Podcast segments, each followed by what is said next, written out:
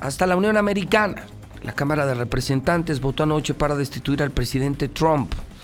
Es el tercer presidente en la historia, Johnson, Nixon y ahora Trump, a juicio político. Y le agradezco mucho a mi querido Alfonso Fernández de la agencia de noticias EFE, que tiene alianza con nosotros con Radio Universal. Yo lo saludo desde el edificio inteligente. Alfonso está en Washington. Alfonso, ¿cómo estás? Buenos días. Buenos días, Pepe, ¿cómo estamos? Con el gusto de saludarte, Alfonso. ¿Qué debemos saber estas horas sobre este histórico juicio político? ¿Cómo amanece Washington? ¿Cuáles son las reacciones?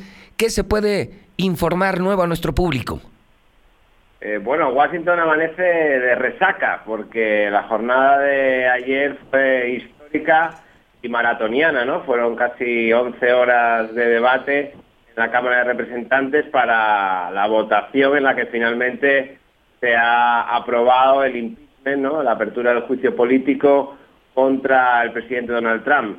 Eh, los republicanos y los demócratas escenificaron una batalla verbal en la Cámara en la que se acusaron los demócratas de, a los republicanos de tratar de proteger a un presidente que según ellos ha traicionado la Constitución, mientras que los republicanos eh, acusaban a la oposición demócrata de inventarse o de actuar meramente por revanchismo político. ¿no?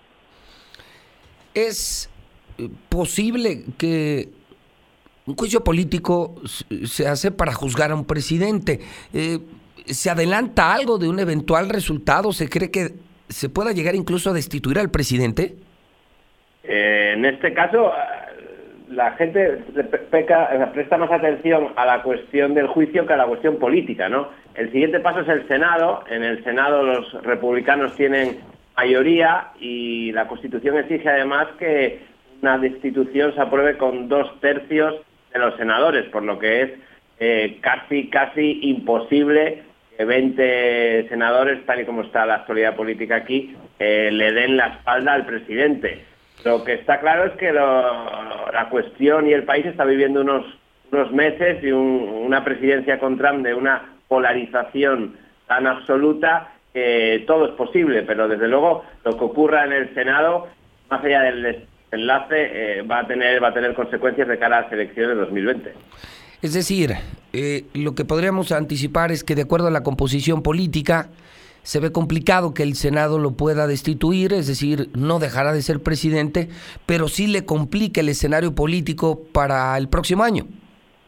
Eh, desde luego, porque por mucho que el Senado finalmente le absuelva, sus eh, compañeros del Partido Republicano eh, decidan exonerarle de los cargos que presenta la Cámara de Representantes, lo cierto es que pasará a la historia manchado como el tercer presidente en encarar un juicio político en Estados Unidos. ¿no? Eso sí que va a quedar en su legado y el presidente Trump, que es una persona muy consciente y muy eh, que aprecia en gran medida la imagen personal, desde luego no ha, no ha agradecido esta situación. Ayer, de hecho, en un meeting que tuvo por la noche, casi casi en paralelo a la votación en la Cámara de Representantes, eh, se dedicó a criticar y atacar verbalmente a, desde la Nancy Pelosi, la presidenta de la Cámara, a diversos legisladores. Se le notaba visiblemente enojado. Pues bueno, eh, ¿esto cuándo se decide? Eh, ¿Esto es antes de que termine el año? Eh, se espera que sea en enero el proceso del Senado.